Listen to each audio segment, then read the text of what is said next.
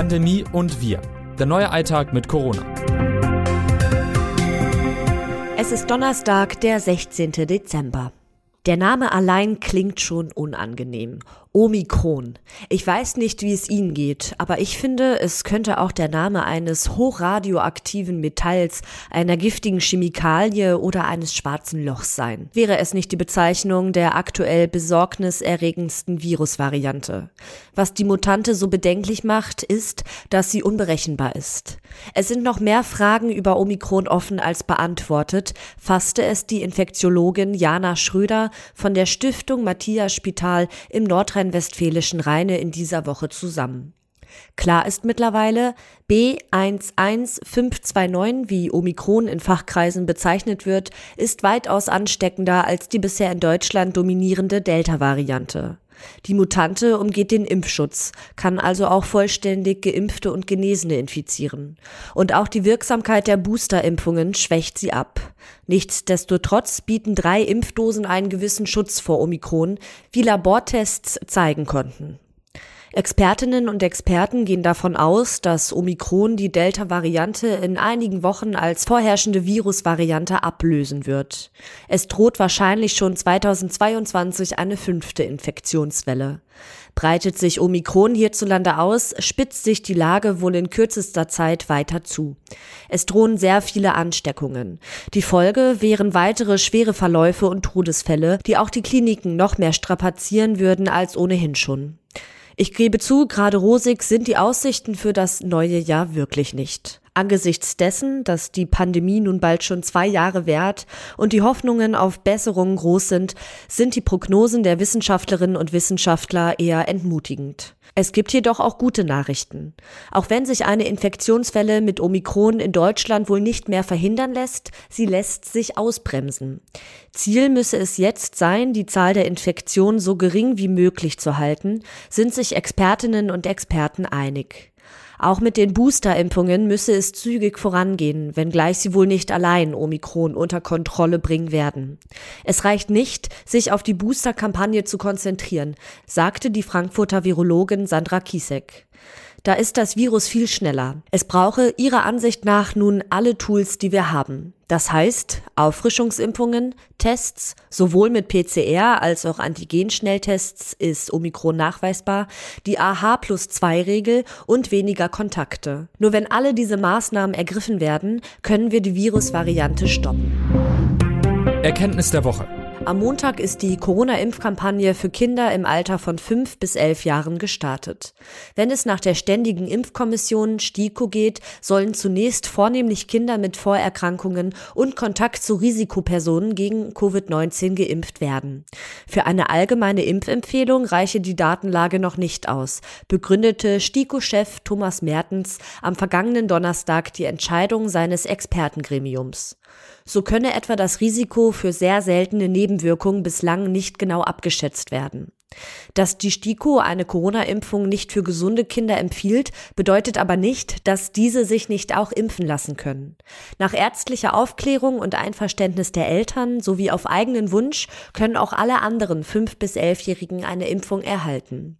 Was für und gegen eine Immunisierung von gesunden Kindern spricht, hat RND-Autor Frederik Jötten zusammengefasst. So sollte etwa bei der Entscheidung das eigene Infektionsrisiko berücksichtigt werden, ebenso wie das Risiko für Langzeitfolgen einer Ansteckung. Diese Abwägung ist keine einfache und kann auch Konfliktpotenzial bieten. Zum Beispiel dann, wenn sich die Eltern über die Impfung nicht einig sind. In diesem Fall kann es hilfreich sein, den Kinderarzt oder die Kinderärztin um Rat zu fragen. Auch könnten Eltern gemeinsam recherchieren, ob eine Impfung ihres Kindes sinnvoll ist, schreibt meine Kollegin Sarah Franke die zwei Psychotherapeutinnen zu diesem Thema befragt hat. Eine Familienkonferenz zu veranstalten oder einen Mediator hinzuzuziehen, könne ebenfalls dabei helfen, eine Lösung zu finden. Alltagswissen. Wann ist der richtige Zeitpunkt für eine Boosterimpfung? Eine simple Antwort gibt es auf diese Frage nicht. Das zeigt auch die Liste an Empfehlungen, die Expertinnen und Experten sowie Behörden in den vergangenen Wochen ausgesprochen haben. Die Ständige Impfkommission empfiehlt aktuell einen Abstand zur Zweitimpfung von sechs Monaten, gegebenenfalls auch nach fünf Monaten, wenn es genügend Impfstoff gibt. Einige Landesgesundheitsministerien, wie etwa das in Nordrhein-Westfalen, sprechen davon, dass in medizinischen Einzelfällen mindestens ein Abstand von vier Wochen eingehalten werden sollte. Die Europäische Arzneimittelagentur empfiehlt hingegen einen Mindestabstand von drei Monaten. Doch was ist nun besser, ein kurzes oder ein langes Zeitintervall? Angesichts der aktuell angespannten Infektionslage in Deutschland und einer potenziellen Ausbreitung der Omikron-Variante spricht zwar einiges dafür, so viele Menschen wie möglich innerhalb kürzester Zeit zu boostern. Aus immunologischer Sicht ist jedoch ein zu kurzer Abstand noch vor drei Monaten zwischen Zweit- und Drittimpfung nicht sinnvoll. Gibt man den Booster zu früh, unterbricht man Immunologie-Expertinnen und Experten zufolge bestimmte Reifungsprozesse des Immunsystems. Es es sei von anderen Impfstoffen bekannt, dass ein größerer Abstand zwischen Zweitimpfung und Booster zu einer besseren Immunantwort führt. Wo genau beim Corona-Impfstoff die Grenze verlaufe, weiß man aber noch nicht genau. Wer sich boostern lassen möchte, aber wegen des zeitlichen Abstands unsicher ist, kann auch den Hausarzt oder die Hausärztin zu Rate ziehen. Zitat der Woche. Impfstoffe allein werden kein Land aus dieser Krise herausbringen. Es geht nicht um Impfstoffe anstelle von Masken, Distanzierung, Belüftung oder Handhygiene. Tedros Adhanom Ghebreyesus, Generaldirektor der Weltgesundheitsorganisation. Forschungsfortschritt. Forschende der britischen Universität Oxford haben festgestellt, dass zwei Impfungen gegen die Omikron-Variante nicht ausreichen. Die Menge der Antikörper sei nicht hoch genug, um die Mutante zu neutralisieren. Das heißt, doppelt geimpfte können sich mit Omikron infizieren und gegebenenfalls Symptome wie Husten oder Fieber entwickeln. Ob sie auch ein höheres Risiko für schwere Verläufe oder gar Todesfälle haben, bleibt unklar. Die Wissenschaftlerinnen und Wissenschaftler hatten Blutproben von Geimpften, die die Vakzine von AstraZeneca und BioNTech Pfizer erhalten hatten, untersucht. Die Ergebnisse müssen noch von unabhängigen Expertinnen und Experten überprüft werden. Sie decken sich aber mit anderen internationalen Studien sowie mit den Labortests der Impfstoffhersteller BioNTech und Pfizer. Mit Blick auf Omikron sind zwei Dosen noch keine abgeschlossene Impfung mit ausreichendem Schutz, sagte BioNTech-Chef Ugur Sahin vergangene Woche dem Spiegel. Es brauche eine Auffrischungsimpfung, um ausreichend vor Omikron geschützt zu sein. Wenn sich Omikron, wie es aussieht, weiter ausbreitet, wäre es wissenschaftlich sinnvoll, bereits nach drei Monaten einen Booster anzubieten. Pandemie im Ausland. Die deutlich ansteckendere Virusvariante Omikron breitet sich rasant in Großbritannien aus. Am Mittwoch verzeichnete die britische Health Security Agency mehr als 4600 neue Fälle, wie die Behörde auf Twitter bekannt gab. Insgesamt sind nun mehr als 10.000 Infektionen mit der Mutante bekannt, die zum Teil schwer verlaufen oder sogar tödlich. Wie Premierminister Boris Johnson am Montag mitteilte, habe es inzwischen mindestens einen Todesfall gegeben. Die Menschen müssten sich von der Vorstellung verabschieden, dass es sich bei der zuerst in Südafrika nachgewiesenen Virusvariante um eine mildere Version des Coronavirus handele. Eine britische Studie warnt davor, dass Omikron bis Ende Januar zur dominierenden Virusvariante im Land werden könnte. Nach Angaben der Forschenden verdoppelt sich die Zahl der Infektionsfälle derzeit alle zwei bis drei Tage. Gesundheitsexpertinnen und Experten in Großbritannien haben deshalb empfohlen, die Warnstufe im Land von drei auf vier zu erhöhen. Um einer möglichen Infektionswelle zuvorzukommen, rief Premierminister Johnson alle Bürgerinnen und Bürger dazu auf, sich ein drittes Mal impfen zu lassen. Das Beste, was wir tun können, ist, dass wir alle unsere Auffrischungsimpfungen bekommen, sagte er. Was kommt? In Europa könnte bald ein weiterer Corona-Impfstoff zugelassen werden, Nuvaxovid des US-Herstellers Novavax. Dieser wird derzeit von der Europäischen Arzneimittelagentur EMA geprüft. Eine Entscheidung könne noch im Dezember fallen, hatte der EMA-Direktor für Impfstrategie Marco Zavarelli zuletzt bei einer Sitzung in Brüssel gesagt. Bei Nuvaxovid handelt es sich um ein proteinbasiertes Vakzin. Es wird aus Kopien der Spike-Proteine hergestellt, die auf der Oberfläche des Coronavirus sitzen. Diese werden zu Nanopartikeln zusammengefügt, die das Immunsystem für das eigentliche Virus hält und entsprechend reagiert.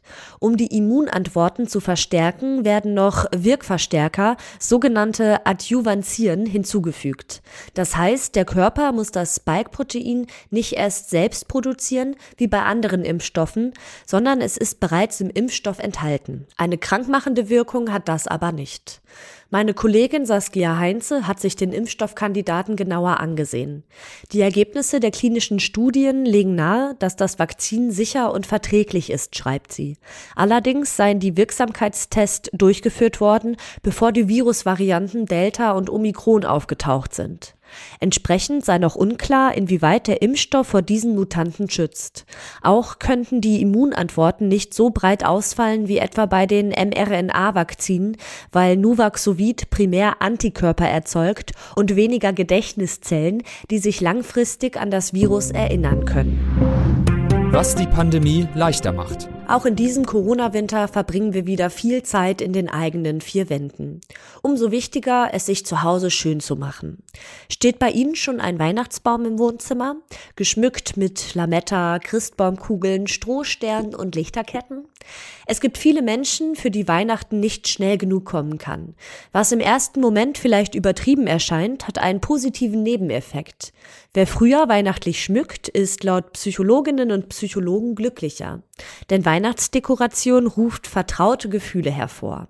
In einer Welt voller Stress und Angst verbinden sich die Menschen gerne mit Dingen, die sie glücklich machen. Und Weihnachtsschmuck weckt die starken Gefühle der Kindheit, sagt Psychoanalyst Steve Known. Je eher man mit dem Schmücken beginnt, desto länger können diese magischen Momente aus Kindheitstagen anhalten. Außerdem kann es dabei helfen, sich mit verstorbenen Familienmitgliedern, Freunden oder Bekannten verbundener zu fühlen.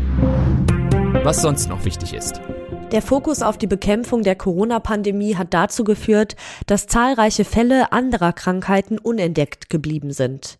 So habe es etwa massive Rückschläge bei der Krebsbekämpfung gegeben, urteilte ein neuer Bericht der EU-Kommission und der Organisation für wirtschaftliche Zusammenarbeit und Entwicklung OECD. Die Behörden schätzen, dass wegen der Pandemie bis zu einer Million Fälle womöglich nicht erkannt worden sind. Die Behandlungen von Krebspatientinnen und Patienten hätten sich wiederum verzögert. Es sei zu erwarten, dass dies negative Auswirkungen auf die Prognose und das Überleben von Betroffenen habe. Das Autorinnen-Team dieses Newsletters meldet sich am Donnerstag wieder. Text Laura Beigel, am Mikrofon Alice Mecker.